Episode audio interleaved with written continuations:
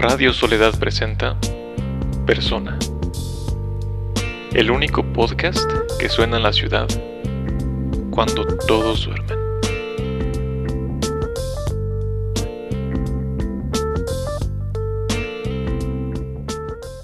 Bienvenidas a todas las personas eh, solitarias, nocturnas, fieles seguidoras de Radio Soledad.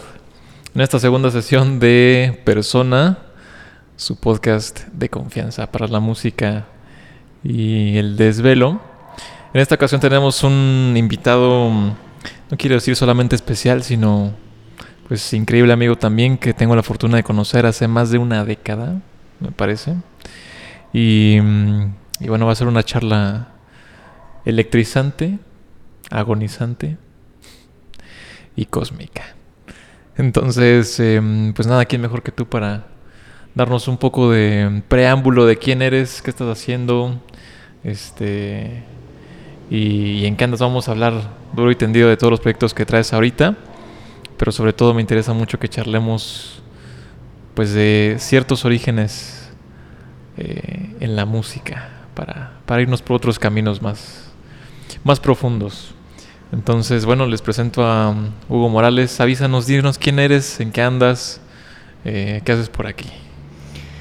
Muchísimas gracias, querido amigo. Pues me da mucho gusto siempre, siempre que nos podemos reunir y dialogar, porque pues justo estos diálogos electrizantes, agonizantes y cósmicos eh, llegan luego a unas profundidades pues lo suficientemente importantes como para eh, modificar el destino de mi vida. Así que muchas oh, gracias también ¿no? por esta oportunidad de platicar. Mm. Bueno, pues justo, em, soy Hugo Morales Endejas, soy compositor, Em, suelo trabajar música para teatro, para cine eh, y danza. Em, también hago producción, arreglo, eh, digamos, dentro de la música, tanto clásica contemporánea y experimental y también música popular. O sea, trato de abarcar todo lo que sea posible desde el sonido. Em, y últimamente he estado muy involucrado con gente, digamos, del, color, no nada más en imagen, sino también en textil. Me interesa mucho la moda. ¿no? Eh, me interesa mucho los movimientos sociales y los, digamos, las transformaciones culturales que se pueden llevar a cabo desde eh, movimientos eh, solidarios como colectivos o compañías sí, digamos, independiente. Claro. O sea, todo lo que desvía impuestos, ¿no? Todo lo que desvía impuestos.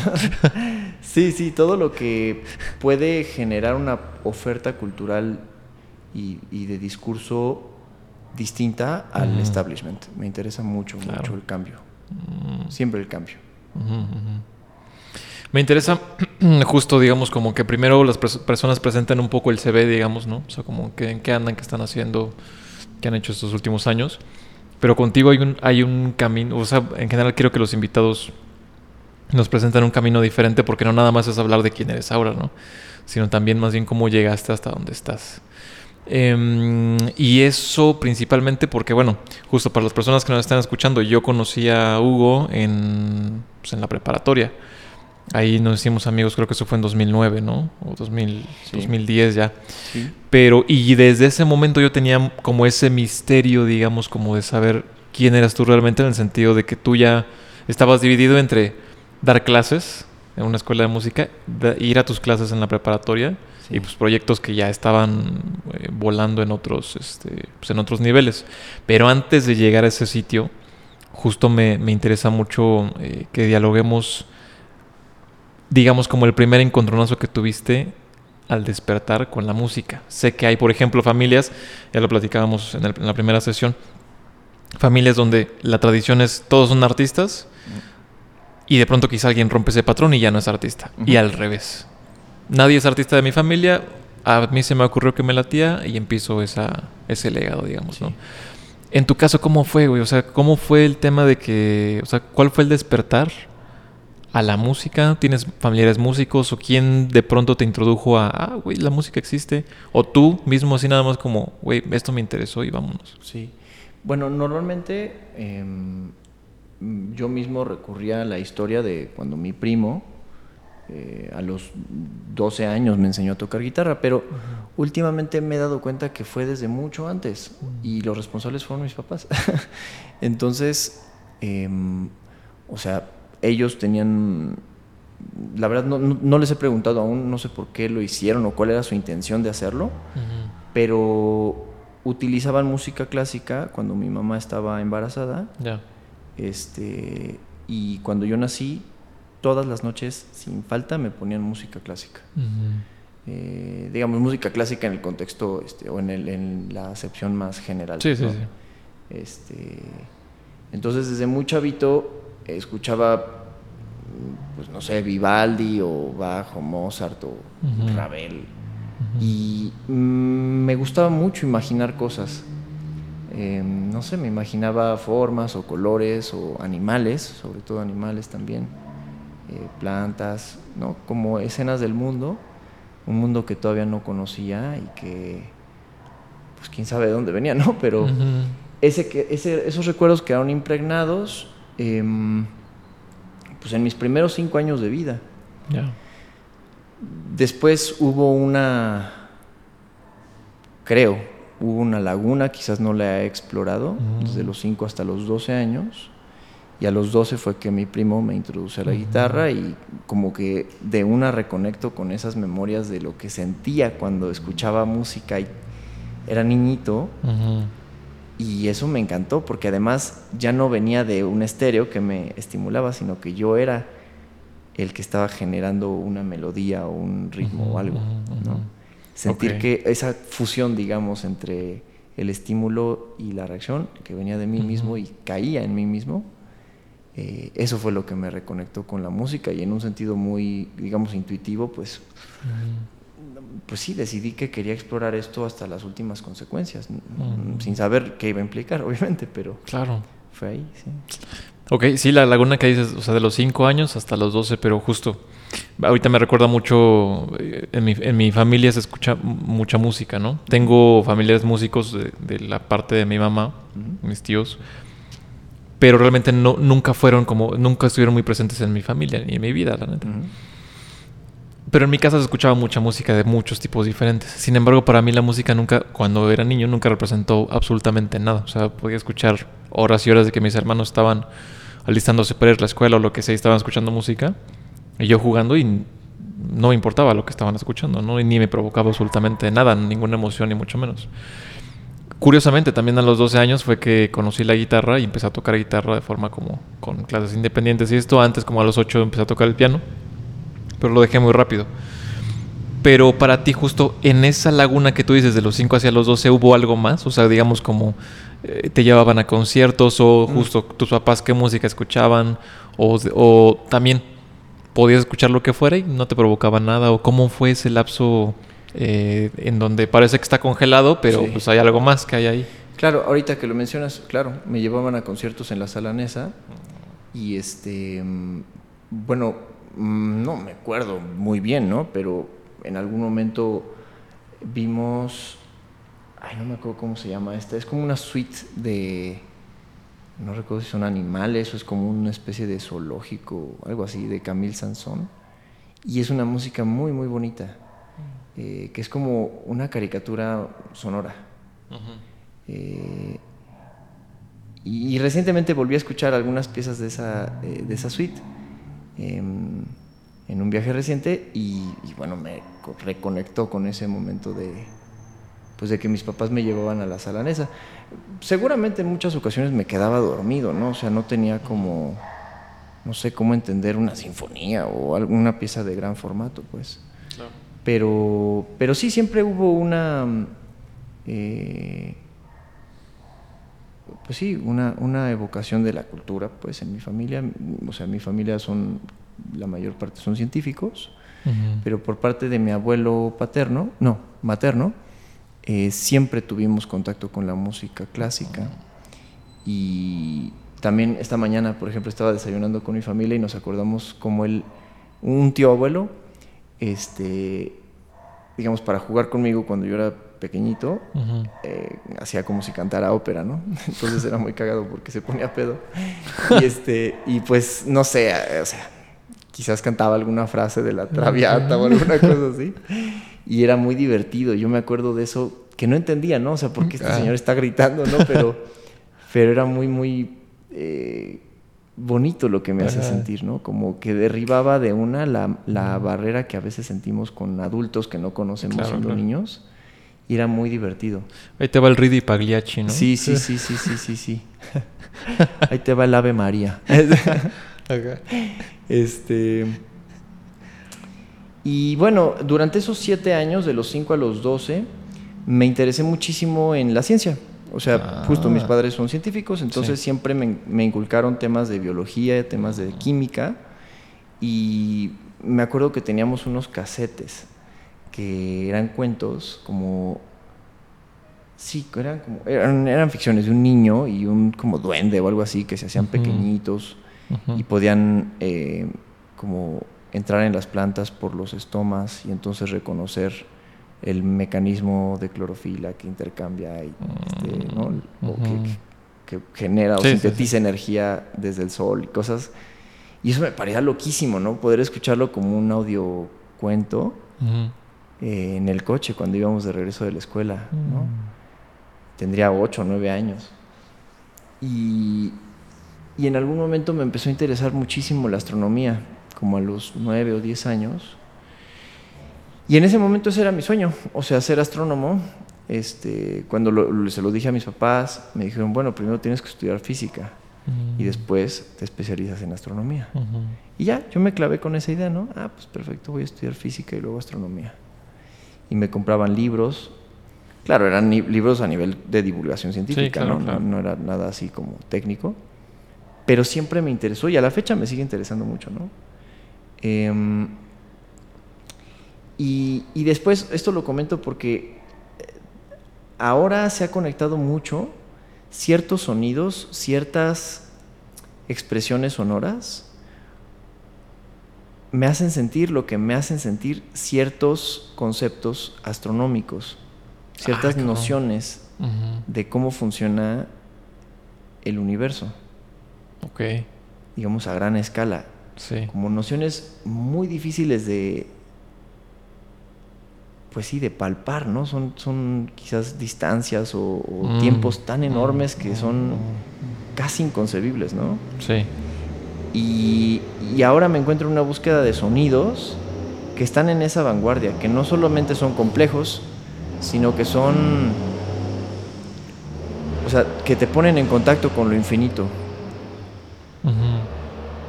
Como este camión. como ese camionazo. Ajá. sí, En contacto con lo infinito. sí, sí, sí. Mm.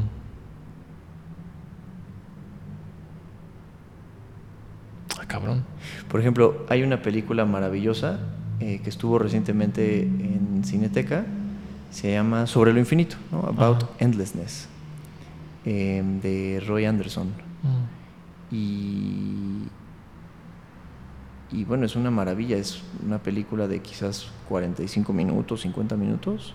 Mm. Eh, si no mal recuerdo, son como 34, 39 escenas, eh, muy teatral, en donde se muestran escenas cotidianas de seres humanos interactuando con la realidad.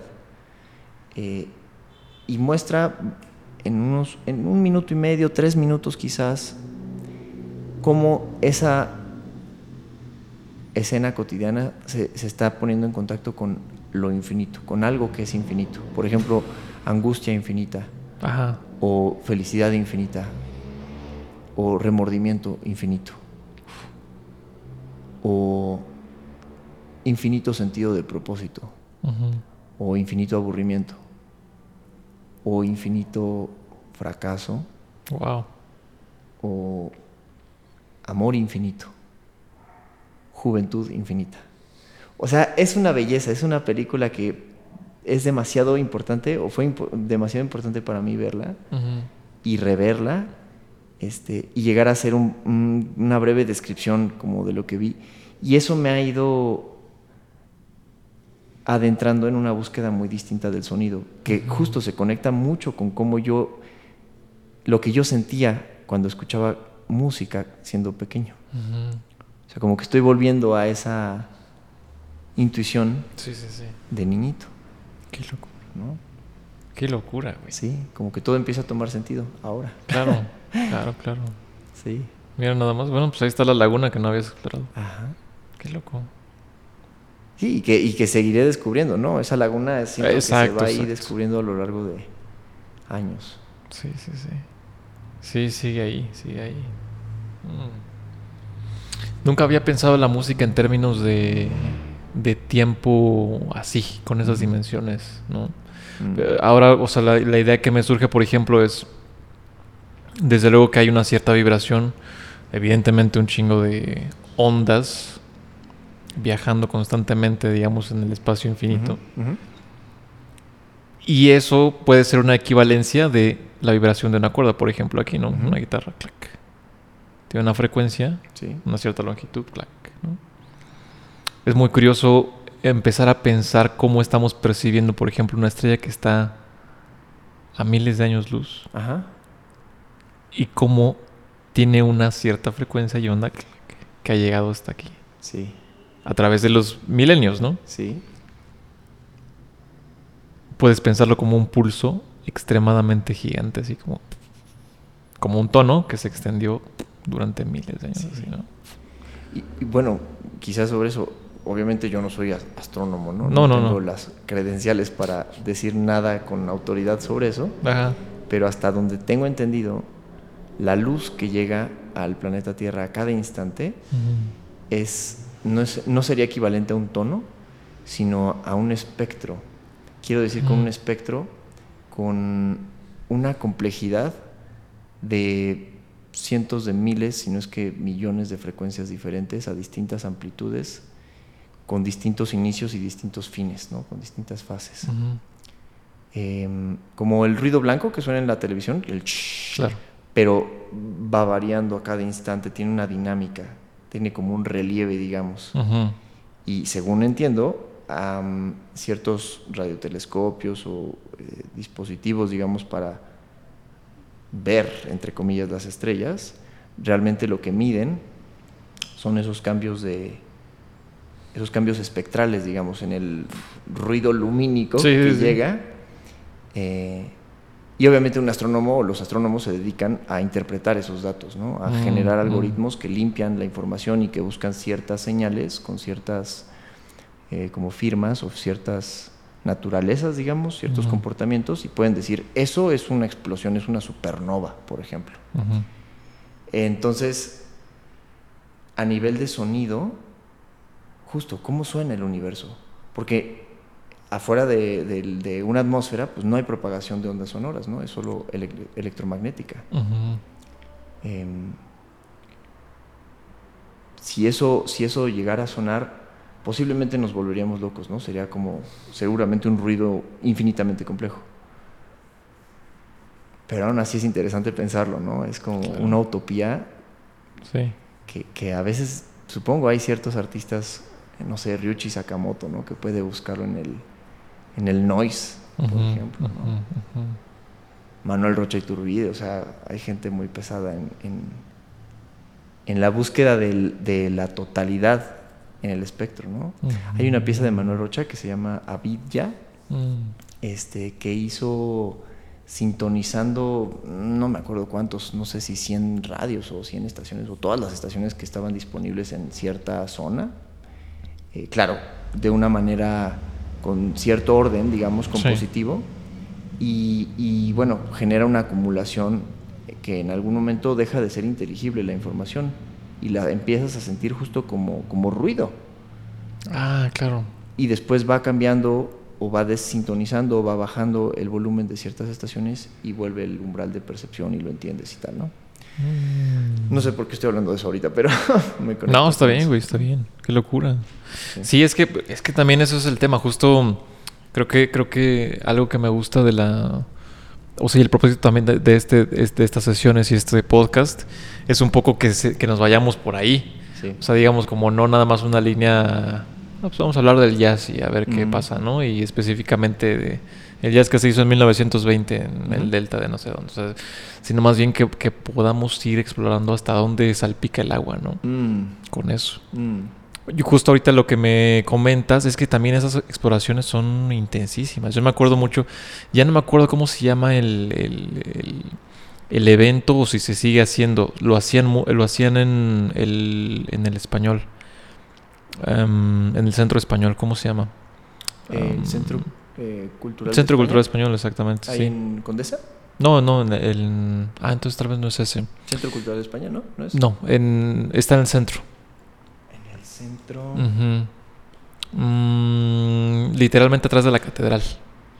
Ah, atrás de la catedral. No Se me ocurre el Exteresa, pero no, no es. No, no es. español. Bueno, en fin, Bueno. ahí vamos a. Ya después les diré cuál es. Sí. Pero ahí se hacía un, un evento constantemente eh, de, de exploración de música electrónica, ¿no? Y el rollo, por ejemplo, yo me acuerdo el, el día que fui, hubo unos güeyes que se subieron a hacer una, una intervención, digamos, como piratear unas señales de radio. Em, tenían como una radio de transistores conectadas a varios sintetizadores.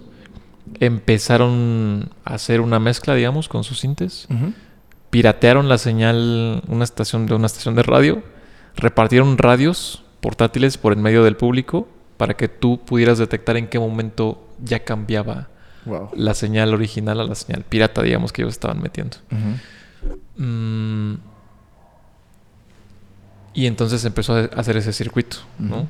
O sea, digamos, la estación quedó intervenida, ellos estaban mezclando en vivo, se subía la señal hacia, hacia los transistores y así. Se estaba retroalimentando constantemente. Ujú. Era una cosa de locos, o sea, yo dije como de, güey, esto es una locura.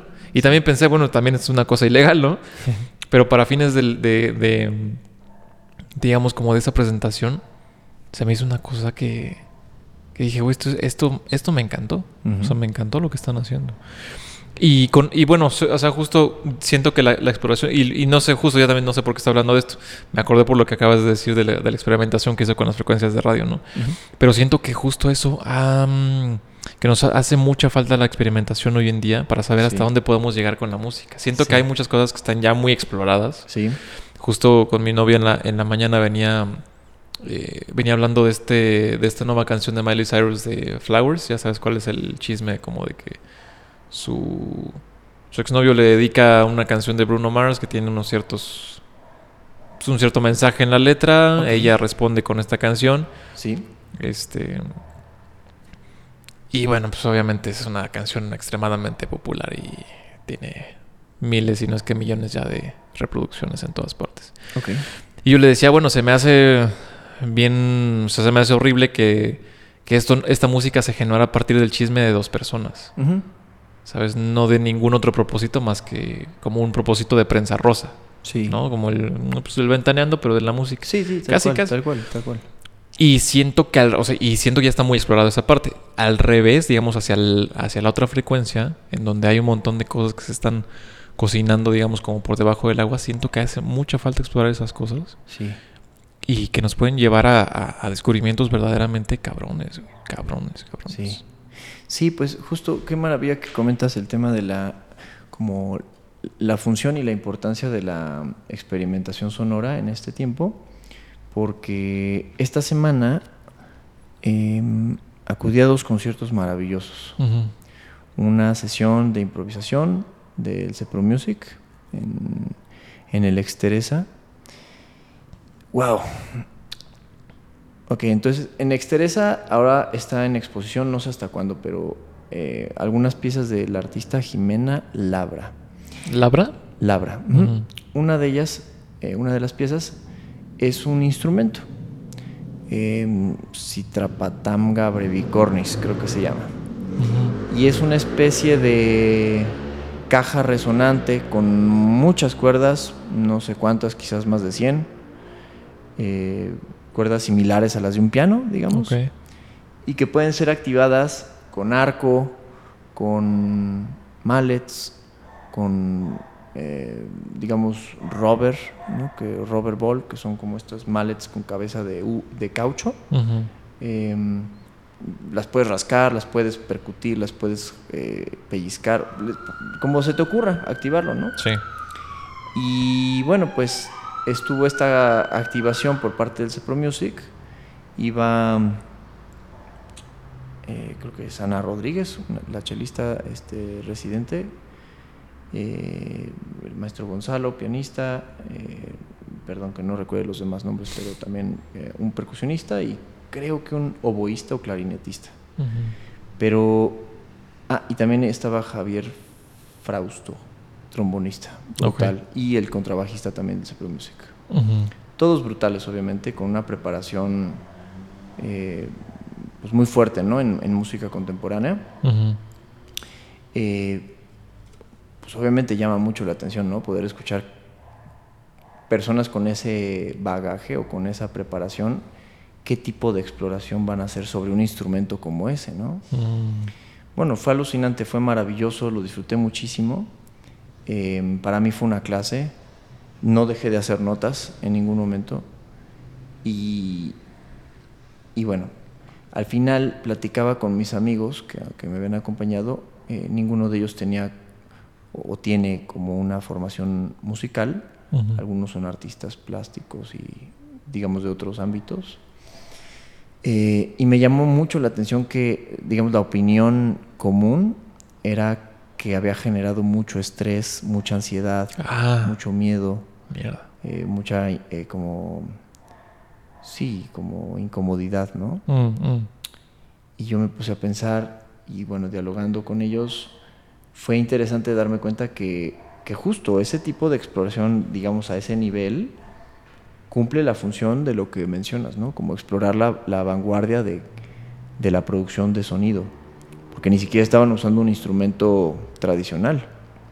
O sea, ¿cómo activas una cosa que parece como un piano de cola eh, yuxtapuesto con otros tres, este, sin teclas y con, no sé, cuchillos o no sé qué cosas estaban utilizando metálicas? O sea, ¿cómo, lo haces a un nivel que sea interesante, que no solo sea como un juego, no sé, como una exploración sin compromiso, ¿no? Realmente estaban comprometidos a, bueno, explorar la vanguardia, ¿no?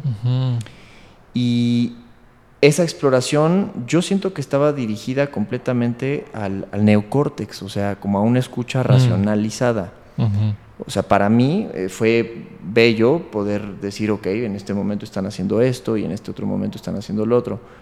Y eso yo lo puedo, eh, digamos, pensar y reflexionar y, de repente recordar, ah, recuerdo que esta textura se generó con estos instrumentos o con estas, estos arcos de esta manera en este tipo de cuerdas o lo que sea.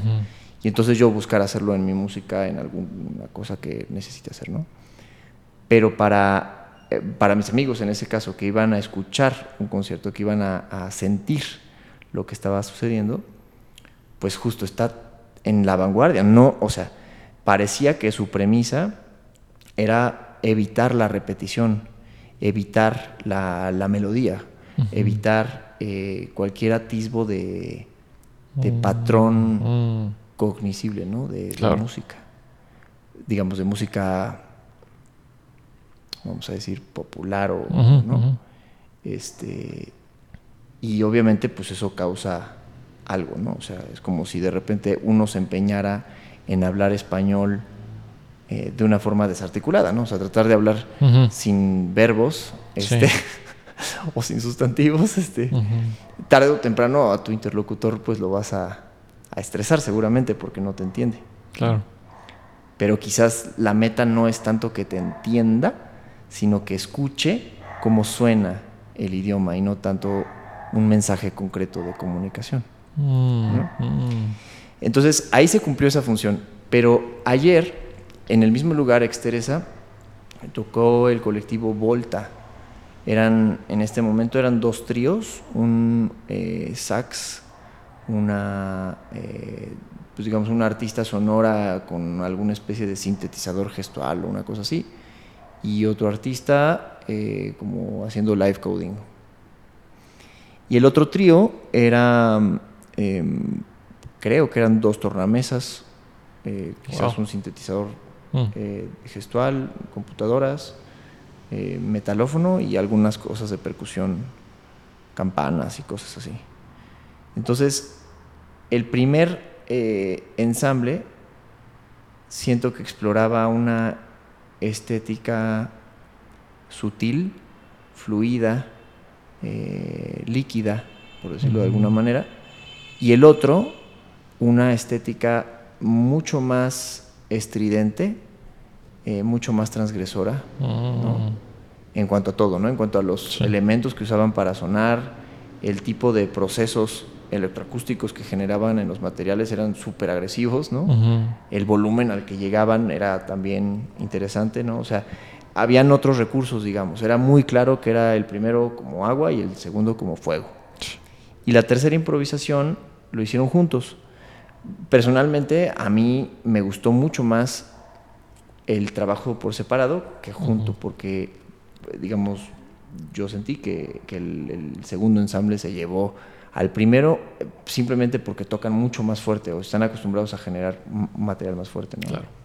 Entonces, en ese caso, sí hay también una experimentación sonora, pero no sé, no siento que estuviera dirigida al, al neocórtex. Realmente siento que era una exploración más dirigida a las emociones. Y curiosamente, amigos que también habían ido el miércoles, les encantó. O sea, emocionalmente Mm. estaban con una respuesta muy positiva a lo que habían escuchado, les gustó mucho. Y ambas eran exploraciones, ambas eran improvisaciones. Sí. Pero la segunda tenía posiblemente otras premisas de, de exploración distintas a la primera. Mm. Entonces, qué maravilla, ¿no? Poder ver ejemplos en nuestra ciudad gratuitos, este, en lugares Sí. tan maravillosos como el Exteresa, con artistas de, una envergadura gigantesca. eh, y pues nada, tomar contacto con esas, esas expresiones sonoras, ¿no?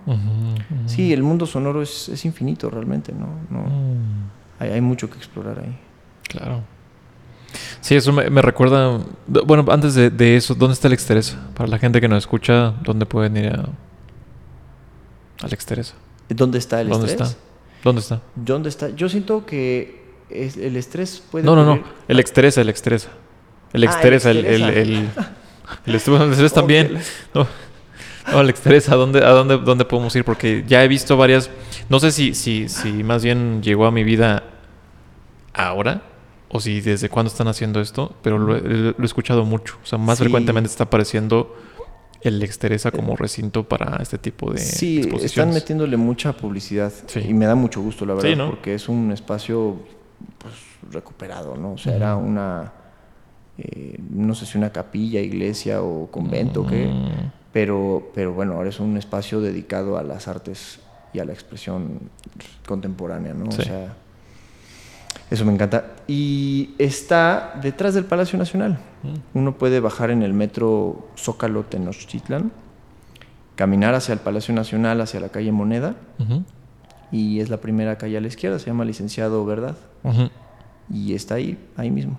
Ah, buenísimo. Sí. Buenísimo. Normalmente los eventos ahí son gratuitos. Mm. Sí sugiero llegar una hora antes, por lo menos, o una o media hora antes, para tomar buen lugar, porque también se llenó. Eso también me, me impactó mucho, ¿no? O sea, mm, bueno, en mi caso he ido a los conciertos de Cepro Music en Bellas Artes, ¿no? Y no siempre se llenan. Eso, eso, es, eso es lamentable a veces, Sí, ¿no? O sea, y- sí, y sí, puede ser domingo a una de la tarde, o sea, tampoco es un horario difícil y podríamos ser, no sé si 30 personas en un teatro para 400 o yo qué sé, 800 No, más. personas. Ajá. Y en este caso, pues la, en la cúpula eh, posiblemente caben sentadas, no sé, 60, 80 personas y fácil éramos más de 180, o sea, o de Wow. 120 quizás. ¿no? Estaba hasta la madre, estaba ahí, había gente parada y estuvieron durante toda la sesión, o sea, muchos jóvenes, eso es maravilloso también. Sí. ¿no? Qué chido, hay Sí, que darle un vistazo a- sí, sí, sí, sí, sí. Hay que darle un vistazo ahí. Pienso en... en... Sí, sí tienes mucha razón en lo que comentas, como de que siento que de pronto nos cuida. A mí también, obviamente, o sea, todos... quieran, o sea, obviamente pienso en lo, de, en lo de Miley Cyrus y esto que te comento, pero claro que me encanta el pop también. Y de pronto, pues sonidos muy sencillos o melodías sencillas que te atrapan y estás ahí pegado horas, ¿no? Pero también esa parte siento de meterte a explorar otras cosas que a lo mejor normalmente no escuchas. Es no solamente es interesante, es necesario, siento. Hay una pieza que y no me acuerdo el autor. Voy a tratar de buscarlo y lo pongo ahí en, comentarios o lo que sea, pero eh, hay una pieza que se llama Torso Desnudo. Em, en donde los, los, los es como una obra para cuarteto de cuerdas, pero digamos como que en las partituras está la orden de tocar al revés, o sea, digamos como que el violín pasar el arco por el por la tapa del, del ah. violín o por la parte trasera, mejor dicho, ah, del violín, no por las cuerdas. Ok. Y se pasa por las cuerdas, no hacerlo de forma convencional, sino de tal modo que genere el mayor ruido o la mayor estridencia posible. Oh, yo quiero escuchar eso. Sí, está brutal. Obviamente no sale siempre. Igual hay órdenes que están ya muy establecidas, pero constantemente se va moviendo. Y algo que me encanta de este tipo de piezas, desde luego también las improvisaciones, es que siento que el entorno ayuda mucho, muchas veces. Esta primera vez, la, primera vez que escuché Torso Desnudo, lo escuché en un centro que está cerca de San Lázaro. Ya está cerrado ese centro. Estaba cerca del reloj chino. Ajá. Aquí en la Ciudad de México. Era. Bandini. Ajá, probablemente sí. Ahí había mucha, mucha, mucho movimiento. Estaba bueno ahí. Lo, cerraron. Ah, sí, sí, ¿qué tal? Bueno, ¿y sigue abierto? No, lo cerraron, ¿no? En la pandemia. No, lo cerraron, sí. Sí de pronto llega el, llega el final del primer movimiento de torso desnudo. Tac, tac, una estredencia terrible. Ta, ta, ta, ta, Pum, en el preciso segundo en el que se corta de tajo el primer movimiento, suena la, la, campana del reloj. Oh. Fuera, en la calle, evidentemente. Una sincronicidad ahí increíble, ¿no? Los músicos, evidentemente, en su papel, pero se voltean a ver sorprendidos de. y el público también, como de no cortaron el silencio, pero, pero todos quedamos asombrados de, exacto, una sincronicidad. ¿Cuál es la probabilidad? No, no, evidentemente no fue cero, pero pegado a cero de que de todas, ¿cómo decirlo? De, de todas las coincidencias posibles que pudieron ocurrir en ese momento, en esta ubicación, tocando esa pieza, cayó específicamente una campanada al final del primer movimiento de esta pieza. Eso no se va a volver a vivir en, la vida. ¿no? Es una cosa asombrosa de pensar cuántas coincidencias tuvieron que ocurrir para que los presentes estuviéramos ahí y a esa hora específica ocurriera esto. Y eso es algo que no pasa lamentablemente con un montón de, de, música, pues increíble también, ¿no? En los conciertos y demás. Pero siento que esta música en bruto o, eh, conciertos pues de música, digamos, de, o sea, festivales de música, pues, ¿no? O cualquier otro concierto de cualquier artista conocido. Siento que la música que está en bruto en el tema de exploración ofrece muchas joyas de ese estilo. Muchas, muchas joyas. Sí, ahorita que mencionas eso, es importante. Hay una eh, compositora que admiro mucho, Paulino Oliveiros. Ella ha dedicado gran parte de su trabajo a estudiar la percepción del paisaje sonoro. Em, entonces, creo que fue ella quien comentó algo como, o sea, escucha el paisaje, es mucho más rico, más enriquecedor, digamos, que lo que sea que te puedas meter por los oídos con tus auriculares, ¿no? O sea, lo decía de una manera, obviamente estoy parafraseando, pero ese es un poco el sentido de lo que dijo. Y em, los el uso de auriculares es interesante porque es como un intento de negar la percepción del paisaje sonoro, pero tampoco se logra, ¿no? Porque aunque sean audífonos muy, eh, digamos, con, una, con una, un aislamiento acústico muy potente, aún así estás percibiendo el paisaje sonoro, o sea, también nos atraviesa el cuerpo, pues, o sea, también percibimos el sonido por el cuerpo. Entonces, ha sido muy interesante el, bueno, un ejercicio que decidí hacer desde 2019 hasta 2022, que fue como eh, deliberadamente buscar no escuchar música. Fue muy difícil. Claro. Como una dieta, ¿no? Para mis oídos, como un ayuno. Este, obviamente, pues si estás en una fiesta o en un bar o algo así, vas a escuchar música, pero yo por propia voluntad no ponía música. Inclusive teniendo ganas de escuchar música, ¿no? Claro. Fue difícil, pero sumamente enriquecedor al final. Ahora ya estoy escuchando música, pero lo hago solo en momentos muy específicos. Ya sea porque quiero eh, sentir ciertas cosas o quiero em, retomar ciertos pensamientos Mm. eh, o estudiar ciertas nociones o todo junto, ¿no? Ok. Entonces siento que ahorita para mí escuchar música es como tomar un café o como tomar un vino. Mm. O sea, bebes un café a determinada hora o en determinado contexto, o yo lo hago pues, para quizás despertarme, ¿no? Activarme, estar mucho más alerta. Em, pero si lo hago muy, muy tarde en la noche este, y me tomo un espresso doble, pues posiblemente no, no la voy a pasar tan bien, ¿no? A Sí. menos de que vaya a una fiesta. Pero este... o un mezcal, ¿no? O sea, si te tomas un mezcal en la mañana con las azucaritas, pues quizás no, no sea una excelente idea. Pero si te lo tomas eh, por la tardecita, en un lugar bonito, en una charla increíble con Alex Nájera, o sea, pues está increíble, ¿no? Te mantiene en un estado de mental que, que es muy agradable. Ujú. A ese nivel, digamos, de...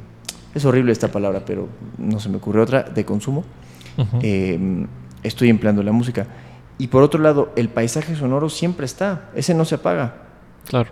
eh, cambia, ¿no? Y es dinámico. Y Para la gente que no escucha, ¿qué es, qué es un paisaje sonoro? el paisaje sonoro es em, todo el entorno que nos rodea a cada instante a nivel de sonido, todo lo que nos entra por los oídos a cada instante desde que nacemos hasta que nos morimos, Es ese es el paisaje. sonoro. Entonces, em, es maravilloso porque uno puede hacer ejercicios para caracterizar ese paisaje y, y reconocerlo y relacionarnos de una manera más, supongo, interesante Mm. con el paisaje sonoro, porque por lo general lo, lo negamos, ¿no?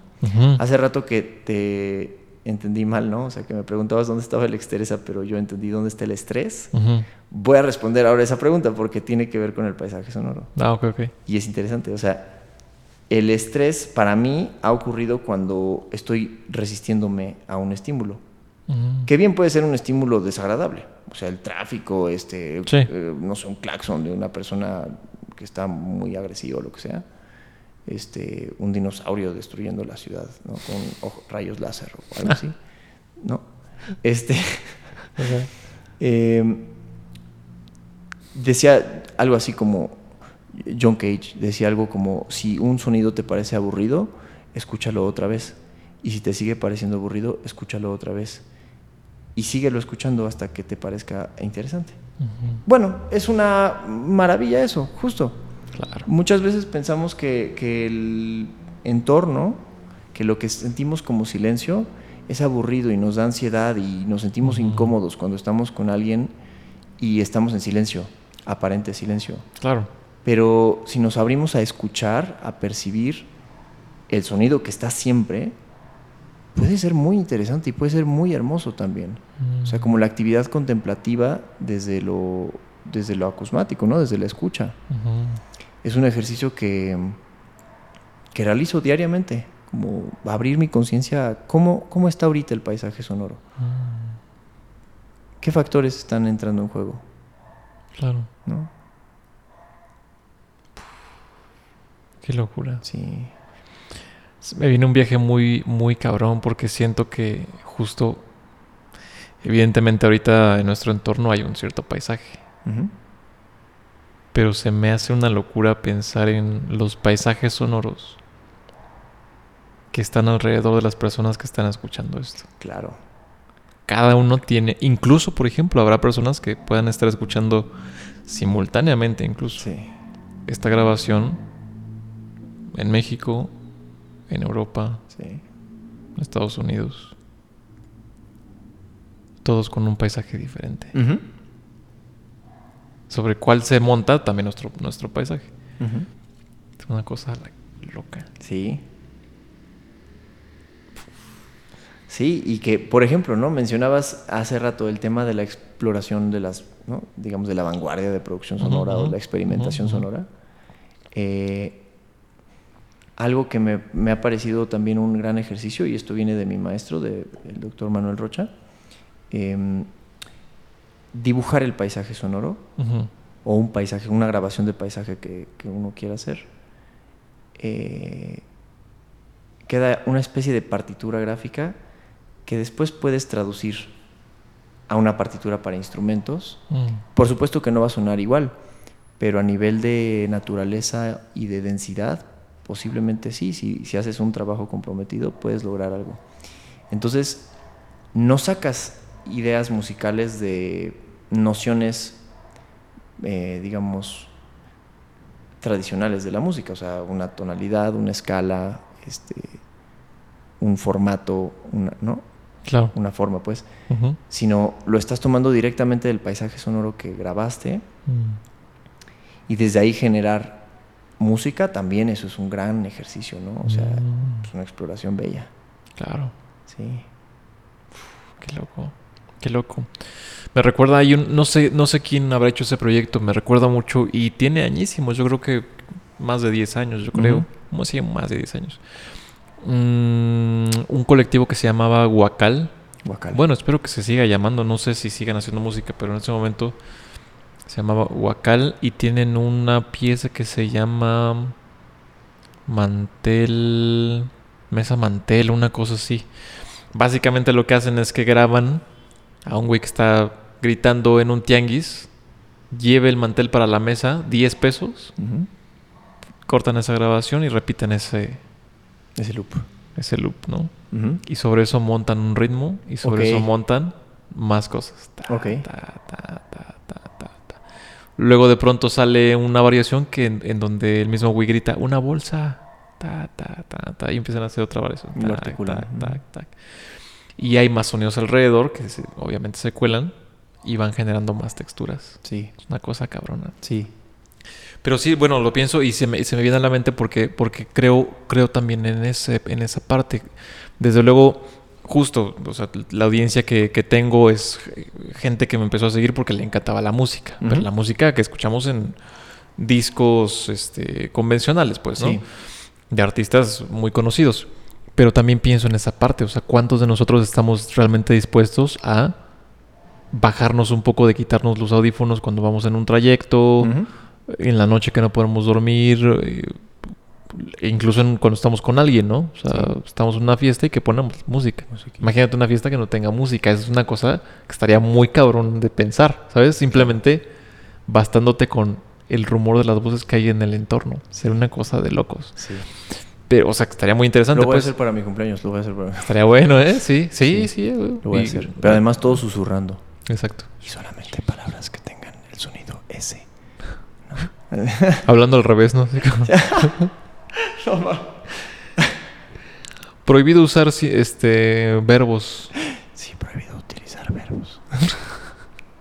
Sería como una fiesta ASMR. Exacto, exacto, sí. Estaría bueno, estaría bueno. está, muy cabrón, güey. Porque sí, es lo que te digo. O sea, cuando. Mm, algo que a mí me gusta mucho hacer cuando voy en el coche, por ejemplo, que voy escuchando música. Generalmente siempre estoy escuchando música, pero eh, me, lo que me gusta hacer, por ejemplo, es voy en el coche y voy viendo qué sonidos de afuera eh, coinciden con los, de, con los de la música. Eso es lindo. Un taladro, un ladrido de un perro, este, un claxon y sobre todo, y, te, te sacas la lotería cuando el tono que hay afuera está en, eh, o sea, sí, cualquier sonido que haya afuera está en la misma tonalidad de la canción que estás, incluso a veces el mismo tiempo. Correcto. La alarma de un coche que coincide con un compás de, dentro de la canción. Sí. Es una cosa. Eso, ¿cómo no? O sea, ¿cómo lo explicamos? Justo, yo no siento que sea necesario explicar algo así, más bien hay que disfrutarlo. Sí. Es, eso, es, eso precisamente es a mí lo que más me gusta de, por ejemplo, del proyecto de improvisación Camoli lo más importante para mí en ese proyecto es la escucha, porque la música no nada más sale de uno mismo, también es un feedback, es como un loop. Te está entrando información por los oídos y claro, tú estás generando algo en tu instrumento que a su vez también te entra por los oídos y ta, ta, ta. Normalmente lo que se hace es como, eh, digamos, en, en, el jazz, ¿no? este, pues va a tocar la banda, ya, ya, ya, ya, cállense todos, ¿no? Va a tocar la banda. No, no, no. O sea, en Camoli hemos tocado con poblaciones súper diversas em, y muchas veces hay mucho ruido, hay muchos sonidos ocurriendo al mismo tiempo. Y eso está bien. Mm. Eso está bien, porque Camoli no, bueno, yo no lo concibo como un proyecto, digamos, unilateral o unidireccional en el que nosotros somos los que afectamos el entorno sonoro y decidimos qué es lo que vas a escuchar, sino que colectivamente se va generando una atmósfera, se va generando cierta em, unidad. Cuando ocurre eso, es hermoso, es muy bello, porque yo no sé si eso, si eso es todavía parte de la música, em, pero es comunidad, eso es una comunión entre, entre varios seres humanos. Mm. Es un aspecto un poco más espiritual, yo siento, de la improvisación. Em, y al final la gente lo agradece mucho. Yo también lo agradezco mucho. Cuando logramos esa fusión, digamos, del que escucha, que también somos nosotros, y quien hace los sonidos, que también son ellos. Mm, ¿Sí me explico? Mm, mm. Entonces, em, sí, o sea, la integración de los sonidos en el paisaje con la producción de sonidos en tiempo real, oh, también eso me pasa, por ejemplo, pienso mucho en la música grabada, ¿no? En la música que se graba en tiempo diferido, que vas a un estudio con un aislamiento acústico y tal. Está bien, obviamente es una forma de trabajar, pero a mí no me interesa. O sea, yo he decidido las eh, grabaciones que hacemos, por ejemplo, con Camoli, em, si lo llegamos a grabar con un telefonazo o lo que sea, está bien. Todo es válido. A veces es muy difícil. recuerdo la selección que hicimos para la antología del año pasado. Hay una pieza que es mi favorita, se llama, o le pusimos a Liviane. Estamos tocando en una pulquería en Insurgentes, en donde bueno, ocurrieron muchos cambios, digamos, en el programa y finalmente no teníamos equipo, básicamente, ¿no? O sea, la batería estaba eh, en condiciones, digamos, difíciles de trabajar. Eh, y aún así, Manolo Rodríguez Elorduy decidió experimentar, ¿no? Porque pues no deja de ser instrumento ese objeto, no deja de ser, no deja de tener un potencial sonoro, ¿no?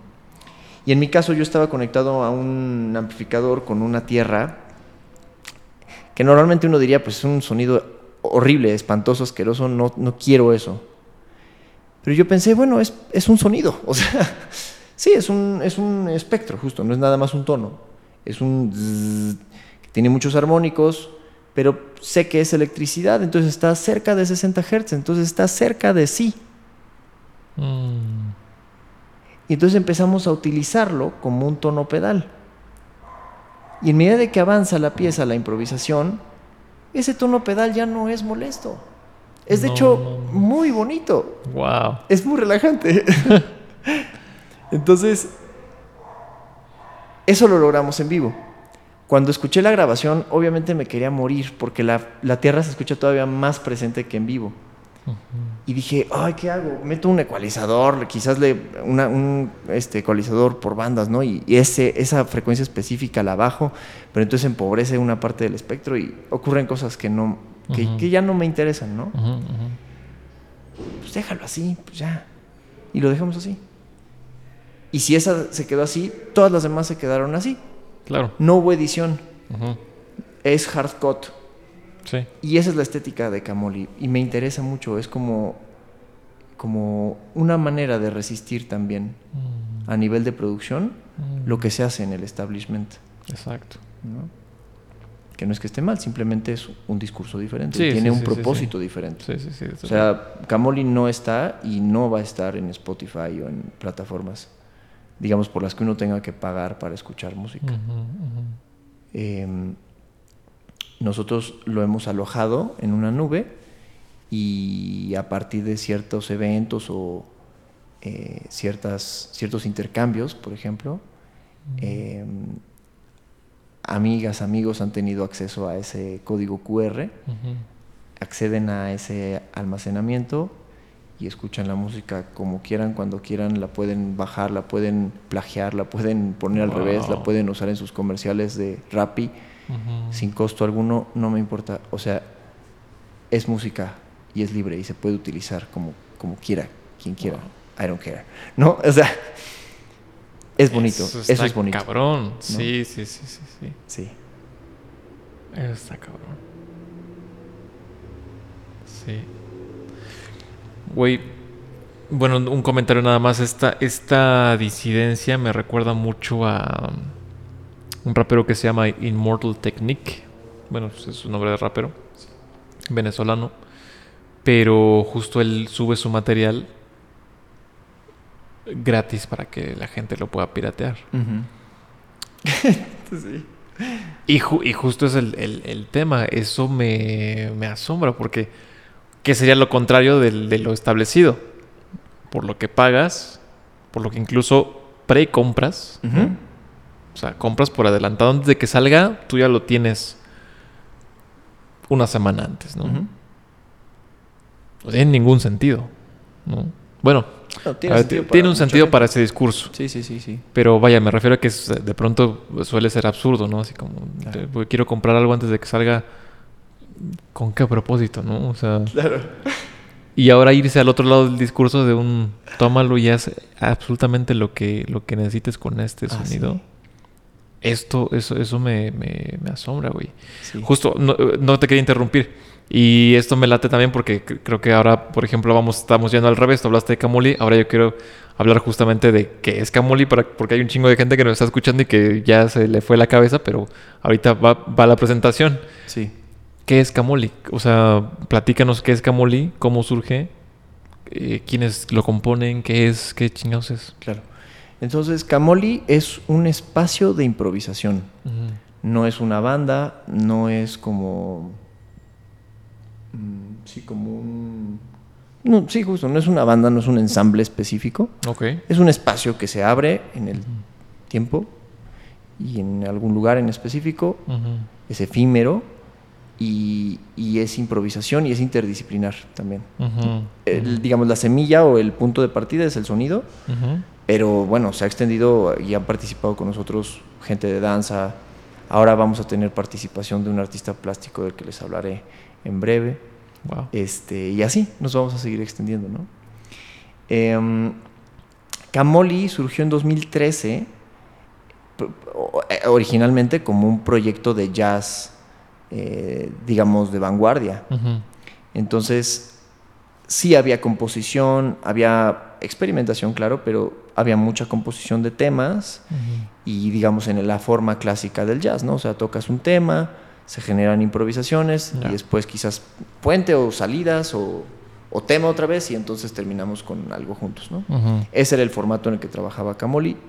Éramos un trío, en ese entonces, eh, Hugo guitarra, Irving Lima en la batería y Tony Capilla en el bajo.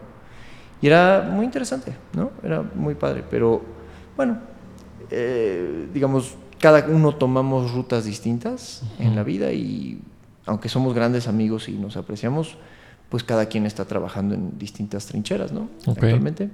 Entonces, 2013, 2014, Camoli quedó en, en el cajón, tal cual.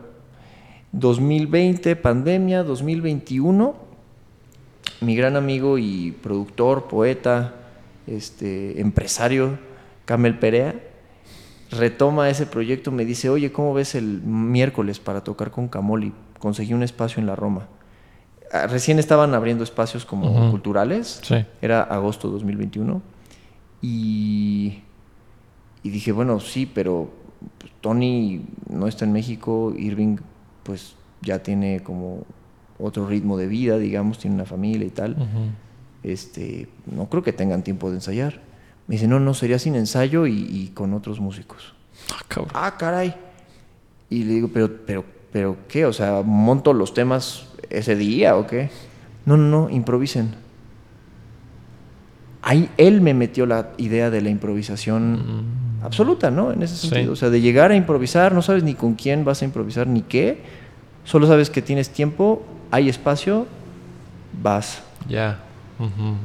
En Sí, esa primera eh, sesión surgieron Klaus Duane, gran amigo guitarrista, eh, y el Chorbito, un baterista espectacular, Sam Dávalos, eh, jazzista joven, eh, patafísico también, y, y maravilloso, la verdad, maravilloso. Y yo estaba entre la guitarra y los sintes en esa, en esa noche. Bueno, fue increíble, increíble. Eh, hubo un momento en el que justo se generó la atmósfera, ¿no? Es una atmósfera, la atmósfera de Camoli es como cuando estás en una muy buena peda, que estás feliz, estás disfrutando, estás pleno. Sí, la euforia. Eso, pero no es una euforia climática.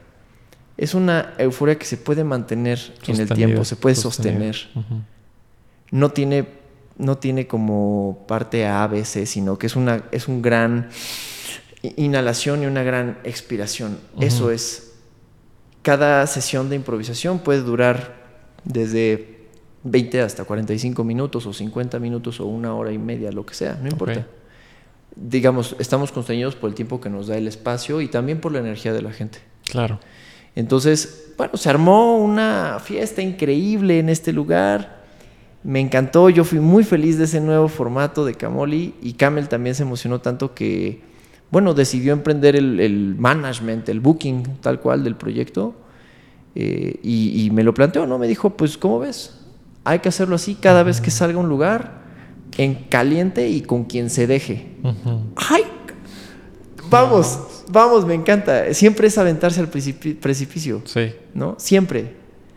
Y hemos tocado en lugares, insisto, de lo más diverso. O sea, desde, no sé, una carpa de, de la Secretaría de Cultura en algún eh, barrio lejano, este, y ha sido también muy buena la respuesta, hasta foros, eh, digamos, dedicados al jazz o a la música, eh, digamos, más fresones, hasta tocar en una burbuja de, de- de- de plástico bajo la lluvia en la calle, este, con la posibilidad de que ocurra un accidente. De morir electrocutado. Digo, eso no fue muy sensato, pero fue, fue divertido, nadie murió, todo salió bien, afortunadamente. Eh, y bueno, fue increíble, o sea, fue increíble. Cada, cada presentación que hemos tenido con Camoli ha sido increíble, ha sido un éxito. Y el éxito de eso no, no radica en que escuchen nuestra música, ni siquiera tenemos música. Si me explico, Claro, no tenemos claro, claro, canciones. claro. Es, es compartir con la gente, es generar esa atmósfera, activamente generarla. Eso es Camoli. Qué locura, cabrón. Voy a tocar con Camoli el domingo de la próxima semana en un bazar eh, camino al desierto de los leones en las águilas. Ah, huevo. Te compartiré ya el flyer Sí. en su momento para que lo compartamos. Eh, normalmente nuestros eventos son gratuitos eh, y, y bueno, ahí está. ¿Qué, No- eso qué día es? Domingo, el próximo domingo, que es creo que 3 de febrero. Sí, no. Chan. Primero, segundo, tercero, cuarto, quinto. Creo que es 5 de febrero. Ya. Domingo 5 de febrero. 2023, cabrón. Sí, sí, sí. Por si acaso hay alguien que escucha esto en el 2029. Sí, no, pues ya hay Que quien sepa que ¿no? ya valió. no mames, pues suena, suena muy cabrón. Sí. Y no he tenido oportunidad de escucharlos en vivo. Voy a, voy a hacer voy a propósito de, ir. Te la paso, te la paso. Definitivamente, cabrón. Sí. Qué locura. Deberíamos incluso armar algo, ¿eh? Por favor. Ujú. Y, y, por ejemplo, hay un tema que me interesa compartir eh, contigo sobre todo, ¿no? Claro. Porque pues, es una búsqueda. O sea, uno puede decir, quizás alguien que esté escuchando es como, bueno, pero qué, qué idiota, ¿no? O sea, ¿por qué regalas tu música? O sea, claro, o sea, ¿cómo, cómo pretendes vivir de esto si vendes, más bien por- si regalas tu trabajo? Sí, sí, ¿no? sí. Y justo ese es el punto. La solución que estamos encontrando está en la interdisciplina, está en la colaboración, en la solidaridad con artistas que pueden hacer lo que nosotros no. Por ejemplo, estamos trabajando con una chica maravillosa, diseñadora eh, gráfica, que trabaja en soporte de papel.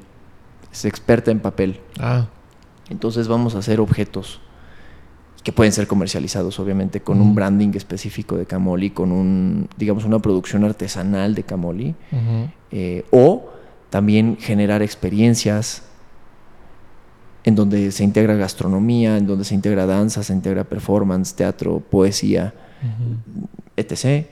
Eh, nos interesa, como dije hace rato, la moda. Entonces en algún momento vamos a poder también tener eh, prendas tal cual, con, con, la estética Camoli. Eh, y bueno, yo siento que es desde ahí. Es un experimento, obviamente, pero vamos a ver cómo nos va.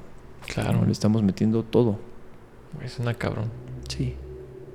Suena cabrón. A veces, algo que me decía Camel, la, la gente normalmente nos sentimos, no, no, sé si decir timados, pero quizás como, como que no, no rindió nuestro dinero, cuando lo que se nos da a cambio no es algo palpable, no es algo tangible, no es algo físico. Mm. Cuando es una música en vivo o cuando es un archivo digital. Sí.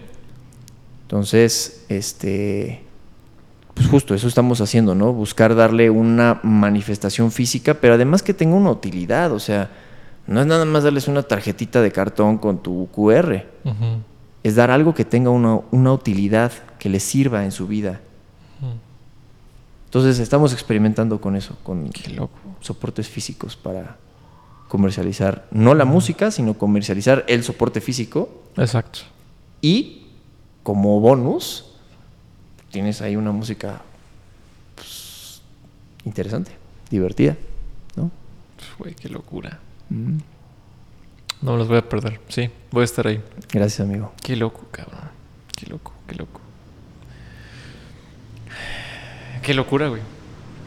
Justo eso me, me, me, gusta de estas charlas porque creo que mm, es, es, ir explorando hacia donde no tenemos idea de qué chingos va a pasar, ¿no? Claro. Eso, eso está chido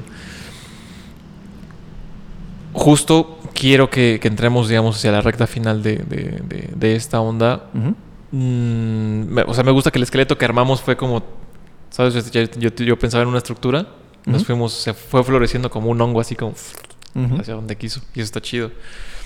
Y quiero justo como eh, aprovechar, digamos, un rato para preguntarte justo brevemente, digamos, el recuento y lo pregunto porque hay personas que seguramente están en ese, en ese tránsito, en el tránsito de el chispazo de la música en su vida y qué van a hacer con eso. En tu caso fue aprender guitarra los dos años. De eso al siguiente gran paso, ¿cuál fue? O sea, digamos como que, a ver, tu primo te enseñó a tocar guitarrita, tal.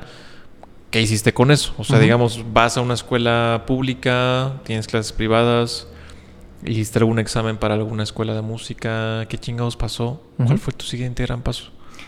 El siguiente gran paso fue encontrar a un buen maestro. Ok. Entonces. por, si, por si mi primo está escuchando, mira, pues me fallaste. Te quiero mucho, primo. Gracias por todo. Este, y, y, no, no, más bien me refiero a un buen maestro como una persona que pueda o que dedica su vida a la enseñanza. O sea, mi primo sigue dedicándose a la música y, tiene su proyecto Prismatic Shapes, que por cierto, si alguien quiere buscarlo, es muy interesante lo que están haciendo como a nivel de, glam. Es una estética bien, bien interesante, como New Wave Glam. Es interesante. Eh, pero, en fin, encontré a un gran maestro, a Wilder Medrano, un eh, guitarrista boliviano excepcional que, pues sí, ha, ha decidido dedicar su vida a la enseñanza y es un gran maestro. ¿Cómo lo encontraste? Em, en ese entonces mi primo estaba tomando clases con otro buen amigo, se llama Altair, y Altair era alumno de Wilder. Bueno, es alumno, siempre seremos alumnos de Wilder, ¿no? Este, y en su momento yo le pregunté a Memo, oye, ¿tú con quién estás tomando clases, no? Con Altair, ¿no? Y me platicaba de cómo eran las clases. Y me dice, pero si quieres así tomártelo en serio y darle con Tokio, busca a su maestro. Dije, mm. ay, güey, el maestro del maestro de mi primo. Ajá. ¿Eso existe? Sí, güey. Pues ahí está. Lo busqué, me dio una clase, pues fue una locura, fue interesantísimo, fue, fue, ¿no? Después tomé clases con otro maestro que como que no hicimos match, como que no funcionamos muy bien y volví definitivamente con Wilder. Estudié cuatro años con él eh, y él me fue introduciendo voy a estar agradecido con él toda la vida, en verdad, porque me introdujo a géneros que yo no tenía ni idea que existían, ¿no? O sea, posibilidades de hacer música, pues que eran muy nuevas para mí. Sobre todo me mostró mucha música de, la, de Turquía, Mm. música de Checoslovaquia, como del Medio Oriente, ¿no? De Asia. Eh, desde jazz fusión hasta música étnica. eh, sí, o sea, fue él que me introdujo a eso. El siguiente paso, digamos, después de tener a este maestro de instrumento, fue encontrar un buen maestro de lenguaje. Que, Ah. que para mí, mi primer gran maestro de lenguaje fue Oscar Ugalde, el chango, a quien también le mando un enorme abrazo y con muchísimo cariño. Y seguimos en contacto. Este, él me introdujo a la música de Yanis Xenakis. Uf. O sea, con él yo tomaba clases de lenguaje musical y, digamos, iniciación a la composición, ¿no? Introducción a la composición de música. A algunos conceptos de arreglo y de orquestación, ¿no? Pero realmente así lo que me cambió la vida fue la tarde que puso Tetras, el cuarteto de cuerdas de Yanis Xenakis. Ya. No, no entendí nada, no sabía ni qué instrumentos eran. Sí, sabía sí, que era un sí, cuarteto de cuerdas, pero no tenía idea de cómo demonios estaban haciendo esos sonidos. Y cómo eso estaba escrito, estaba improvisado, una mezcla de los dos. Todo está escrito. ¡Wow! ¿Cómo se ve esa partitura? ¿Cómo compones eso? ¿Cómo te lo imaginas? Me interesé mucho por estudiar a Yanis Xenakis Ujú. encontré en internet que, bueno, desarrolló un tipo de composición llamada composición estocástica, música estocástica, que era su propuesta o la solución que él encontró para, eh, digamos, resolver ciertas problemáticas en las que se había metido la música a mediados del siglo XX, o sí, en el primer cuarto del siglo XX, con la música dodecafónica y serialista de la Segunda Escuela de Viena. Y él lo que propone es la probabilística. En lugar de utilizar eh, la serie cromática de 12 notas, él eh, decidió utilizar el infinito, básicamente. Oh, que la fecha. Este, y por medio de distribuciones de probabilidad, eh, hacer ciertas cosas, parametrizarse, dice, ¿no? O sea, darle ciertos valores al- a, a la composición y usar las matemáticas para, pues, adentrarse en una nueva complejidad. Y eso justo le da nacimiento a algo que se llama la nueva complejidad, que es una escuela que es muy fuerte ahora, con Brian Fernihu, por ejemplo, en Reino Unido. Eh, eso, la verdad, yo no lo he estudiado, ya en este momento no me interesa mucho, por, por lo Mm. menos ahorita no me interesa la nueva Claro. complejidad. Me interesan mucho más eh, otras expresiones más cercanas al espectralismo o a, a la- liminalidad del sonido, a los sonidos que son Mm. limítrofes, que no puedes casi percibir, que son demasiado suaves. Eh, cosas como Jürg Frey o, o música como Sergio Luque también, que Mm. tuve oportunidad de tomar clase con él. Entonces, a lo que me refiero es, el paso que di fue encontrar un buen maestro, y el siguiente gran paso fue encontrar un buen maestro, y el siguiente gran paso fue encontrar un buen maestro. Para mí, Yanis Xenakis es un buen maestro. Mm. O sea, a los 18 años compré su libro Formalized Music y bueno, a los 28 años, 29 ahora, pues todavía no lo termino. Porque no es nada más leerlo, ¿no? Es, es- es digerir, entender, ¿no? Entrar en contacto con su pensamiento y con, Sí. su, con lo que él logró ver, eh, el horizonte, ¿no? Del sonido, de la cultura, de la historia de la humanidad, porque también fue un historiador importantísimo. Eh, siempre, para mí, la respuesta es encontrar un buen maestro. Qué loco. Claro, claro, claro. Qué locura, ¿eh? Pues básicamente un Schopenhauer de la música, ¿no? Como, Mira, si no me entiendes, te voy a dar una lista de cosas que puedes hacer con este libro, ¿no? Para adornar tu casa. ¿Cómo? Para adornar tu casa, digo. Sí, ¿no? Wow, sí, Xenakis es. Bueno, yo, yo el acercamiento que tuve con Xenakis fue básicamente lo que hicimos en 2020, ¿no? ¿Qué fue? 2020, ¿cierto? Sí. Pero bueno, eso es una. Es una pizca de nada. ¿Te refieres a Itzy, a lo de... ABBA? Ajá, exacto, Sí, exacto, sí, exacto, sí, exacto. Qué locura. Sí, no, no, antes, antes. Ah, bueno, eh, Hugo y yo estuvimos implicados en una convocatoria de la Secretaría de Cultura eh, Ah, claro, con Gigi. Exacto, sí. para hacer una, una animación con, que contuviera música y presentar como una serie de... Ya no me acuerdo qué hicimos, como una... E- Era un juego para los Ah, chicos que estábamos, bueno, pues que estaban todo el mundo, estábamos eh, aislados. Y la secretaría propuso el programa Contigo a la Distancia, ujú. que era como, es, todavía existe. Es, es, sí. un catálogo de actividades de muchas, eh, digamos, muchos ámbitos distintos, culturales, uno de ellos música, y dentro de la música lo que propusimos fue un tutorial para armar un juego de dados y crear un, pues digamos, un sistema de composición como un juego de azar. Estuvo Y buenísimo. poníamos el ejemplo de Mozart, poníamos el ejemplo de John Cage y de Xenakis. Sí, exacto. ¿no? Sí, y ajá, exacto. Dependía también, es- podía seleccionar qué ritmo, Eh, eh, sonido, bueno, o sea, me, me refiero a tonalidad, ¿no? sí. Había otra otra madre que no me acuerdo cuál. Frases también. Ah, exacto. Como sí. hacer un poema. Ah, exacto, hacer un poema, lo revuelves y lo vas sacando y eso le metes Quedó un ritmo. lindo. Eso es un juego Eso es muy bueno, ¿eh? Sí. Sí. Ok, bueno, siempre, eso- ese, ese consejo me gusta, siempre encontrar al siguiente gran maestro, ¿no? Sí. Un gran maestro. Sí, sí, sí, sí. Siempre podemos aprender, No, desde luego. ¿no? ¿Cómo tú te conviertes en un gran maestro? Porque... Yo no quiero ser un gran maestro. No, no, no. A, lo que, a lo que me refiero, o por qué te digo gran maestro, me acuerdo de una mm, anécdota que me contaste. Tú dabas clases en G. Martel.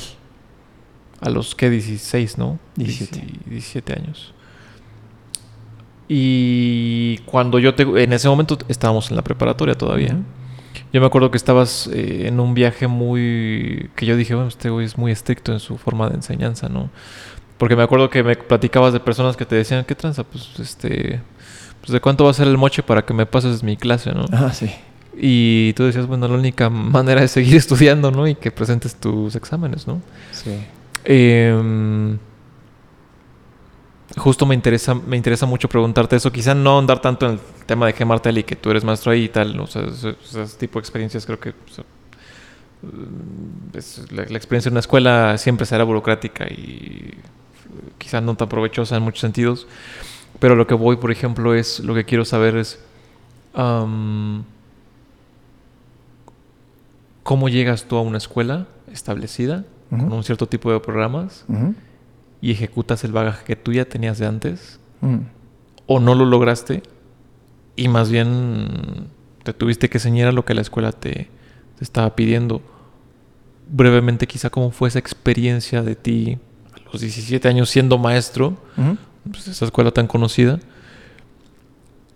y cómo fue la separación también de, de ese mundo. ¿Hubo algo ahí que dijiste, sabes que la neta esto no, no me latió porque vengo yo de una carrera o un bagaje justo encontrar uno tras otro, tras otro buen Sí. maestro?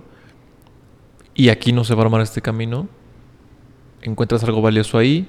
¿O de plano fue un terreno estéril que dijiste, me desprendo de este mundo porque está de la chingada? Claro.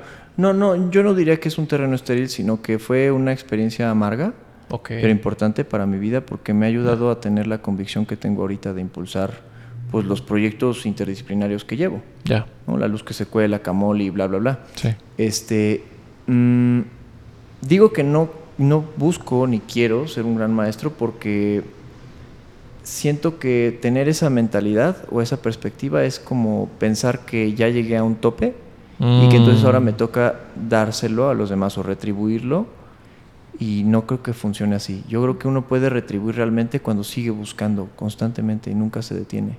Entonces en esta en ese en esa escuela yo di clases un año Y bueno, por diversas razones eh, ya no seguí trabajando ahí. Em, después fui a otra escuela eh, mucho más pequeña en la colonia Nápoles, a quienes les guardo mucha, mucho cariño. ¿no? Mucho rencor. No, no, no, mucho cariño. este, los queridos amigos este, de la Escuela Nacional de Audio y Música, Ya. ENAM, Mm. a Sam y a su familia maravillosa, eh, que confiaron en mí y me dijeron, güey, tú da la clase como quieras. Y entonces, desde entonces yo estaba muy interesado en la relación lógica, matemática y composición o música. Entonces, eh, esas sesiones, pues yo las compartía desde, desde esa perspectiva y les generaba mucho interés a otros camaradas, otros chicos que, que también querían entender la música un poco más objetivamente, menos dogmáticamente. Em, después salí de ahí y empecé a, tomar, a dar clases justo en la escuela que fundó Wilder, eh, CMS. Estuve ahí desde 2013 hasta 2016, creo, como tres años. Y también confió mucho en mí, me dejó como, pues, aventarme, ¿no? Así al ruedo. Sí. Pero en 2010 y... Mentira, dejé de dar clases en 2019, 2018. Em, en 2018 tomé contacto con la pedagogía. Ok. Digamos ya en un nivel mucho más eh, comprometido, porque una cosa también es saber música y saber teoría y otra es también estudiar pedagogía, ¿no? O sea, y, reconocer que hay procesos eh, cognitivos que hay que tener en cuenta, ¿no? Para enseñar. Claro. ¿No? Sí. Entonces, cuando empecé a entrar en contacto con esta información, ¿no? Con esta eh, formación pedagógica, eh, me comprometí a dejar de dar clases. Fue un cambio importante porque era mi principal ingreso económico, pero también mi principal causa de estancamiento. Mm. Entonces, cuando decido dejar de dar clases, eh, me comprometo a buscar, buscar ser alumno siempre. Mm. Y recientemente me buscó una persona para eh, echarle una mano a preparar una certificación de, digamos, de teoría y composición, un examen. Eh, yo le dije, oye, pues la verdad es que yo ya no doy clases, no pienso dar clases en un rato, pero ¿qué te parece si lo hacemos como un proyecto profesional? O sea, no como una preparación para un examen y que te saques 10 o X número, sino que puedas pensarlo como, pues sí, como lo que es el trabajo en la vida real del músico, ¿no? O sea, claro. vamos a hacer transposición, ah, bueno, vamos a hacer transposición de de veras, ¿no? O sea, te voy a mandar algunas cosas y arréglalas para cuarteto de corno francés, ¿no? O sea, o no sé, algunas, alguna pieza solista de clarinete en si bemol, bueno, transportala o lo que sea y tócalo, ¿no? Y cántalo. O algunas cosas de corales de Bach, bueno, resuélvelas, cómo termina. Este, qué, qué, tipo de armonía tiene, no nada más de que la analices nota por nota, cántalo, grábalo, tócalo, júntate con tus amigas o con tus amigos, hagamos ese coral de Bach, ¿no? Llamemos amigos míos, músicos profesionales, a los que les podemos pagar algo para que toquen tus ejercicios de composición. Bueno, pues ha sido maravilloso, maravillosísimo, porque estamos siendo alumnos los dos. Yo no soy su maestro y se lo dije, no, yo no, no soy tu maestro, soy tu compañero, ¿no? O sea, te apoyo porque conozco algunas personas, conozco algunos tipsillos que he ido aprendiendo pero también esas personas nos van a enseñar a nosotros. O sea, va a llegar una persona que toca trompeta y te va a decir, ok, aquí está tu composición, así suena, pero fíjate en este paso, bla, eh, es difícil por tal cosa. ¿Cómo podrías resolverlo? Entonces eso ya te pone en contextos reales, ¿no? O sea, no es nada más llénale al ejercicio y hazlo como el libro dice y ya tienes palomita. En el mundo real eso no es así. No. ¿no? O sea, triunfas o, este, o no, digamos, en medida de que yo siento que puedas conectar con el corazón de otros seres humanos y la música es un medio para hacer eso. Desde luego. ¿no? Eso no se lo van a enseñar este, en la escuela, ¿no? En la preparación de un examen. o sea, ella ya tiene la conciencia de que no va a ser un examen ni una certificación, está haciendo música. Y bueno, un efecto colateral de eso será presentar esa certificación y seguro le ver muy bien. Claro. Pero ya se llevó pues, una experiencia importante y posiblemente mucho más alentadora que preparar un examen, ¿no? Entonces así, así lo estoy llevando ahora. Qué maravilloso. Sí. Qué maravilloso. Sí, justo, justo creo que eso, eso, y qué bueno que tocamos un poco ese tema. Lo digo ya para, para que podamos ir cerrando el tema de de, esto que dices, ¿no? Conectar con otros seres humanos. Creo que en la pedagogía actual, digo, ni siquiera quisiera decir actual, o sea, esto es un modelo que ha venido repitiéndose este, pues desde antes de la, de la Gran Guerra, ¿no? O sea, un sistema eh, pues militar eh, fascistoide. Pues sí, la neta, ¿no? O sea, imagínate, piensa, por ejemplo, en el tema de, de la disposición de los, de los pupitres, por ejemplo, en las escuelas, ¿no? O sea, como le ves la espalda a tu compañero y no voltees porque te estás distrayendo, ¿no? O sea, a mí me recuerda una línea de producción pues de una gran fábrica, Sí, ¿no? de una fábrica. ¿no? Básicamente eso, o sea, no, no hay ningún contacto ahí. Justo en la UNAM, o sea, claro, no, no quiero solamente echarle flores y ya, ¿no? Por ejemplo, el modelo de SSH rompe un poco ese, ese- pero un poco, o sea, nada, o Sí, sea, todavía un, un gramo, hacer, ¿no? Eh, pero esa, esa disposición, por ejemplo, de las mesas, ¿no? Tener que ver al otro frente a frente, dialogar, estar más cerca, ¿no? De los, de los compañeros, sin duda genera más diálogo. Mínimo ahí hay una semilla importante. Y, y eso no, eh, lo, lo comentas, pero eso viene en todos los ámbitos. O sea, también eh, yo estudié psicología. Evidentemente hay un montón de cosas que te matas estudiando en la carrera, en la vida las ocupas. Y cuando entras al campo profesional dices, ah, cabrón, esto jamás lo vi. Pero hubo maestros, claro, desde luego, que te pudieron dar la pauta de, hoy esto sí lo vas a ocupar porque vengo yo de este lugar y te lo enseño, güey. Pero... Y a ti te toca modificarlo porque hace un año era una cosa, 10 después es otra cosa y a ti te va a tocar modificar algo muy cabrón, ¿no? Sí. Y, y esa emoción de saber que estás entrando a un campo mínimo con, con un, un cierto conocimiento que te va, digamos, como impulsar a modificar algo ahí en ese campo en donde estás, es fantástico. No nada más con la teoría, sino con la vivencia. Y lo que tú dices es fundamental también. La conmoción, no, la, bueno, conmover, pues sí, conmover a otros, otro corazón humano en el área en el que te encuentres. Eso es fantástico. Eso es fantástico. Y, y justo quiero cerrar con ese tema porque creo que corona muy bien con, con la conversación que, que hemos tenido. Mm, vas rompiendo muchos esquemas con la música que haces. La pedagogía que tienes ahora también es muy diferente. Y, y hoy en día, bueno, estás implicado en un proyecto importantísimo de un evento que, que cada vez se está intensificando cada vez más, por razones evidentemente monstruosas, que es el tema de la migración. Sí. ¿Qué estás haciendo con el tema de, de- de la música? O bueno, quisiera que tú tomes la batuta para que nos comentes qué onda con, con la migración y con tu vida Sí. y con tus proyectos o este proyecto en específico, ¿qué estás haciendo? Bien.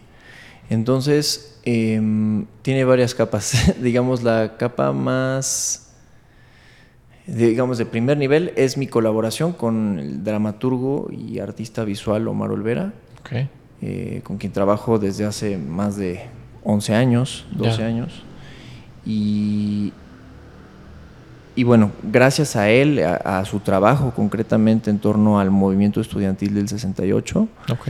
Eh, fue contactado por la Universidad de Toulouse, Jean Jaurès, y pidieron su autorización para montar su obra, eh, bueno, traducirla, montarla como teatro documental en el 2018, Ujú. en marzo, en Toulouse, como, digamos, en el marco del ani- 50 aniversario de todos los eventos que ocurrieron en el 68 de movimientos estudiantiles en Francia, en, Sí, a nivel mundial. a nivel mundial, ¿no? En. Japón, en Praga, en México. Y en particular estaban buscando dramaturgias que hablaran de este tema eh, o que lo abordaran de cierta forma en Latinoamérica. Entonces, pues, la verdad es que dieron en el clavo. Sí. Eh, Omar fue para allá, para el estreno. Se hizo una vinculación bella, justo. Se conmovieron los corazones, resonaron los corazones. Y al año siguiente recibe una invitación de parte de la universidad para, eh, ¿cómo decir? Materializar la tesis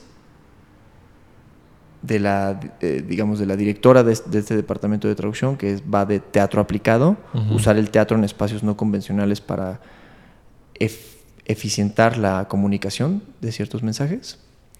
Em, que él pudiera bajar esa teoría a un musical. Mm. wow. Entonces, eh, digamos, a grandes rasgos,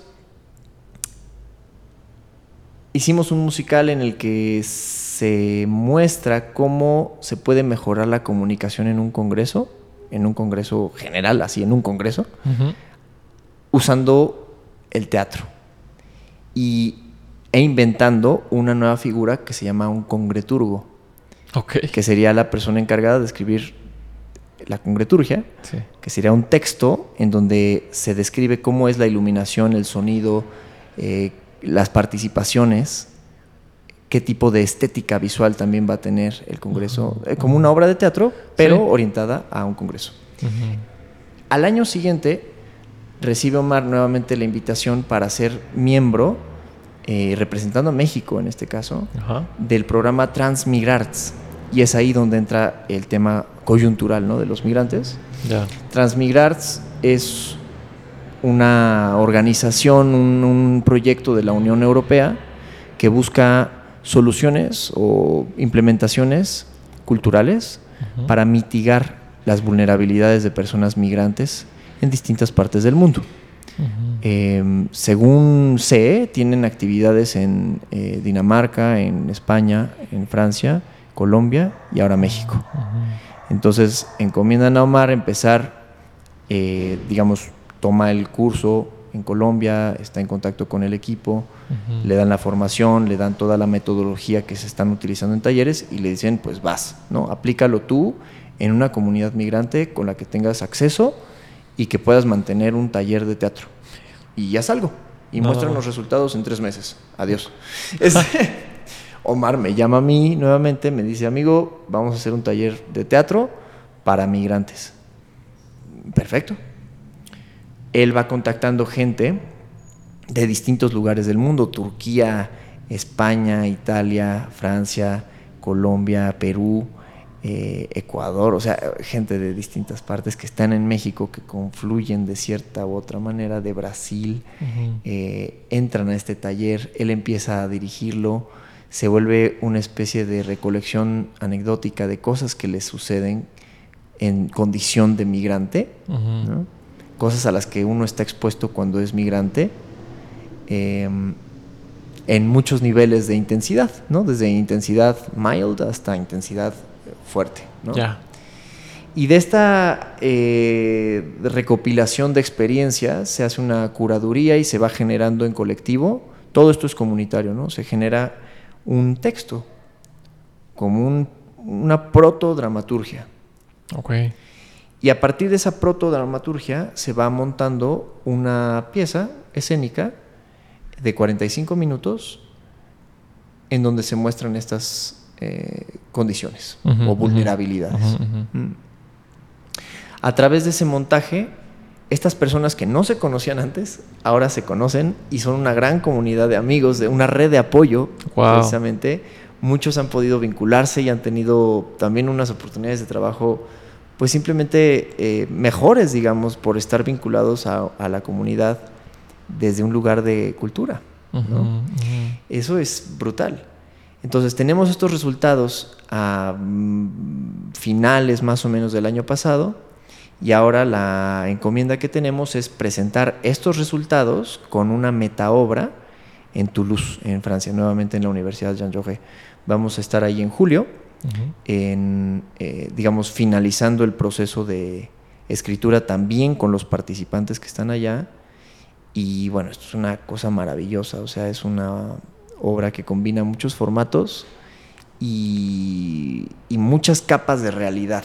Sí. O sea, hay un nivel de meta ficción eh, sobre otro. Hay una realidad que son la gente migrante real con la que trabajamos realmente con anécdotas reales. Está la protodramaturgia que presentaron en Casa Citlaltépetl. Em, está la dramaturgia que se está escribiendo actualmente, con música que estoy haciendo, eh, para articular esos resultados. Y está en la última capa de, realidad, digamos, que va a ocurrir en Toulouse con los participantes de ese mismo taller allá, o de esa misma presentación allá.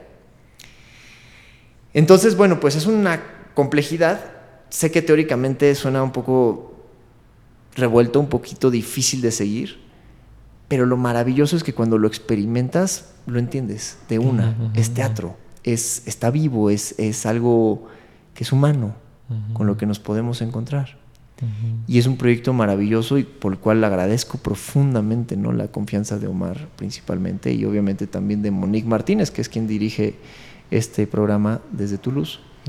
Eh, porque bueno, nos dan la oportunidad de sumar un granito de arena, ¿no? Por lo menos generar nuevas microcomunidades de, de gente migrante, que al final pues, todos somos migrantes en un momento u otro. Claro, desde luego. Sí, venimos de ese bagaje de nuestros padres o abuelos o nosotros mismos en algún momento tendremos que hacerlo. Sí, sí, sí, sí. Quizá, o nuestros hijos o lo que sea, ¿no? Y, y bueno, y sin duda, y si no lo somos y vamos a estar sembrados siempre en el mismo lugar y plantados ahí hasta nuestro- el día de nuestra muerte, constantemente estamos relacionados con, con la migración. Sí. Tanto que se vuelve invisible, ¿no? Eso es algo peligroso. Siento que, no sé si esto lo habíamos comentado antes, pero muy brevemente, ¿no? Como eh, está demostrado que las poblaciones flotantes eh, siempre, se, siempre se navega, digamos, con, un índice de criminalidad muy alto porque no hay ningún arraigo ahí. ¿no? O sea, por ejemplo, poblaciones a lo mejor, hablemos de lo que pasaba en Ciudad Juárez, ¿no? O que pasa en Ciudad Juárez en, en, en su momento en, en la década de los 90, ¿no? Como todos los feminicidios y esto. No era una casualidad que su, su población flotante fuera tan, tan grande. Es decir, personas que van migrando, que no tienen realmente ningún arraigo a esa tierra, van de paso. Y vaya, no quiero decir que los migrantes son criminales, pues, pero me refiero que es mucho más eh, sencillo eh, un semillero, digamos, de criminalidad por parte de cualquier crimen organizado, este, bandas delictivas de, de menor tamaño o lo que sea, aprovecharse de personas que no tienen ningún tipo de identidad del lugar en Sí. el que están, eh, abusar, digamos, de esa Vulnerabilidad. fragilidad, sí. ¿no? De la poca o nula estructura que tiene una persona que migra para adentrarse a la cultura, a la economía, al trabajo, al, a lo que, a los sabores, güey, a lo más sencillo, a la música, Sí. a la vestimenta y ejecutar este tipo de, de situaciones. También otro tema muy similar, por ejemplo, sucedió con estos, eh, con estas poblaciones que están, digamos, como a los extremos de las ciudades desarrolladas. Hablemos, por ejemplo, aquí se me ocurre el caso de más allá de indios verdes, ¿no? Como los héroes de Camac, ¿no? O sea, un índice de criminalidad aquí en un lugar aquí en México, criminalidad terrible, pero justo porque son un tipo de viviendas en donde la gente va, duerme y se regresa a su trabajo y poco más, o sea, no hay ningún tipo de desarrollo, no hay parques, ¿no? o en su momento, digamos, ¿no? Ujú. Quizá ahora ya es distinto, pero hay un montón de poblaciones así, no hay ningún tipo de propuesta cultural, musical, ni siquiera un puesto de comida que digas, güey, aquí vamos a echarnos unas quesadillas y está chingón y unos tacos y nos regresamos a casa felices, ¿sabes? Es simplemente una llegar como un campo de guerra. Duermes, con fortuna no te asaltan durante la noche y te vas a otro lugar, ¿sabes? Vas transitando incluso en el lugar en el que ocupas, digamos, como para descansar, que pareciera estático, es un lugar que muta constantemente. Porque la gente de tu alrededor es mutable, es decir, no es gente que pertenece, va cambiando. Y es una cosa muy cabrona, güey, de pensar, de pensar eh, que poco a poco está sucediendo cada vez más. Evidentemente hay muchos problemas económicos, políticos. Ahora justo también está atacando mucho el tema de la, del calentamiento global. Hay, hay poblaciones enteras que han tenido que emigrar debido a que sus tierras están estériles, el nivel del agua ya subió lo suficiente como para ya no poder vivir en ese sitio. En fin, ¿sabes? Sí. Eso es una cosa muy cabrona. Qué locura, me, me, me, me agrada mucho y pues bueno, esto da para mucha plática, pero ah, pues me gustaría que volvamos a charlar en julio para, para ver qué tal fue el resultado de esa experiencia. ¿Vas, vas tú también a asistir a, a Francia? Sí, sí, sí, vamos a estar ahí desde finales de junio Ya. hasta mediados de agosto. Así que Buenísimo. sí, claro que volveremos mucho a que charlar, contar, por supuesto que mucho sí. que contar. Sí. En fin, nos quedamos cortos con muchos temas, pero ese es un gran pretexto para volver a reunirnos. Eh, y bueno, pues también quisiera preguntar dónde te pueden seguir las personas si quieren de pronto enterarse de tus proyectos, si quieren colaborar contigo para el tema quizá de Camoli, Sí. eh, llegar a ti de cualquier forma. ¿Hay alguna forma en que te podemos contactar? ¿Correo o redes sociales? ¿Alguna página oficial mejor? Sí, lo mejor sería desde Instagram, es Ok. arroba Hugo. Morsen. Hugo M-O-R Ujú. Z-E-N, Hugo Morsen. Perfecto, ahí te podemos seguir. Sí. Listísimo. Muy bien. Bueno, güey, pues la neta, gracias por caerle. Qué Igualmente, chido muchísimas gracias por el. Fue un- sí, sí fue un viaje cósmico, la neta, mira, tocamos un... Electrizante y agonizante. Exacto, un poco sí. Pero, pero bueno, me da gusto que podamos reunirnos y siempre charlar contigo. Es Igualmente. una locura total. No, Total, pues el gusto es mío, querido amigo, Qué y chido. cuenta conmigo para próximas ediciones, con muchísimo Sí, gusto. Desde luego, desde luego. Bueno, pues entonces esto fue mm, eh, Persona, el podcast de Radio Soledad, la única estación que sigue sonando cuando todos duermen. Nos veremos en la siguiente sesión y ya nos escucharemos en otro momento.